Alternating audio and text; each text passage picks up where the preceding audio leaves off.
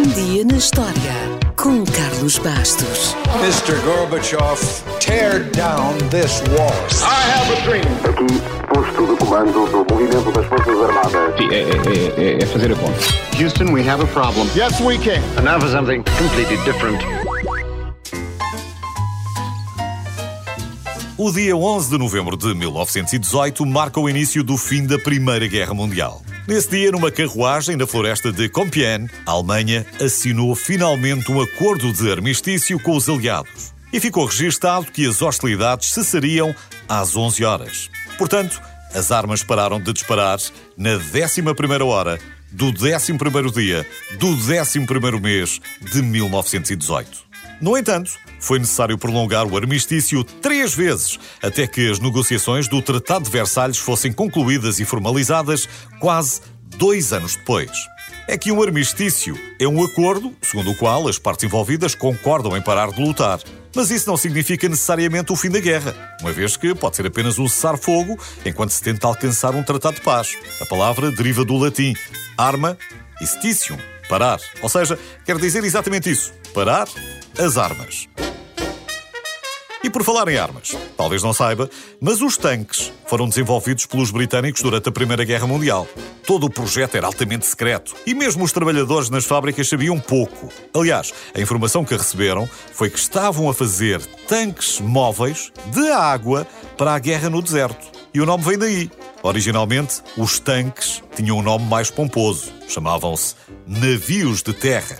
A Primeira Guerra Mundial foi de facto uma guerra diferente, com muitas inovações e foi, podemos dizê-lo, a primeira guerra dos tempos modernos. Foi aqui que o motor substituiu os cavalos, não só nos tanques, mas também, por exemplo, nas ambulâncias, que foram usadas pela primeira vez. Milhares de homens e mulheres ofereceram-se como motoristas para as novas ambulâncias motorizadas, incluindo muitos jovens que não tinham a idade para se alistar, como um tal de Walt Disney.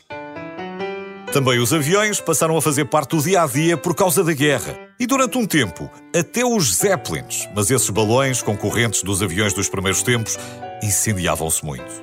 E não era só na guerra. A verdade é que quando a guerra começou, em 1914, ninguém estava preparado para o que viria a seguir. E os soldados britânicos, por exemplo, foram para a batalha apenas com um boné como proteção. Os capacetes só foram introduzidos em 1915 e os alemães gozavam com os ingleses, dando-lhes a alcunha de tigelas de salada. Apesar das novas tecnologias, muitas coisas ainda eram feitas à maneira antiga. E nas comunicações, mais de 100 mil pombos-correio foram usados durante a guerra. Pombos e pombas. A mais célebre foi a Cher Ami, que conseguiu salvar 500 soldados americanos. Cher Ami perdeu um olho e uma perna, mas os médicos salvaram-lhe a vida. Deram-lhe uma perna de pau e foi condecorada por bravura. Ainda viveu muitos anos, muito mais do que muitos pombos civis, porque, por causa do racionamento, os britânicos foram proibidos de alimentar os pombos ou atirar arroz nos casamentos. Também foram proibidos de falar ao telefone, numa língua estrangeira, comprar binóculos ou chamar um táxi à noite, entre muitas outras restrições, para além do recolher obrigatório. Agora, pense nisto, a próxima vez que se queixar de algumas medidas de restrição. Apesar de todo o mal que causou, a Primeira Guerra também mudou a vida das mulheres. Antes da guerra, a maioria das mulheres trabalhava em casa. Mas, com os homens nos campos de batalha, as mulheres tiveram de assumir os seus empregos. De repente, as mulheres começaram a trabalhar nos transportes, nos escritórios, nas fábricas, enfim, em todo o lado. E em trabalhos que teriam sido mal vistos anteriormente. Essa percepção mudou depois da guerra e as mulheres continuaram a trabalhar.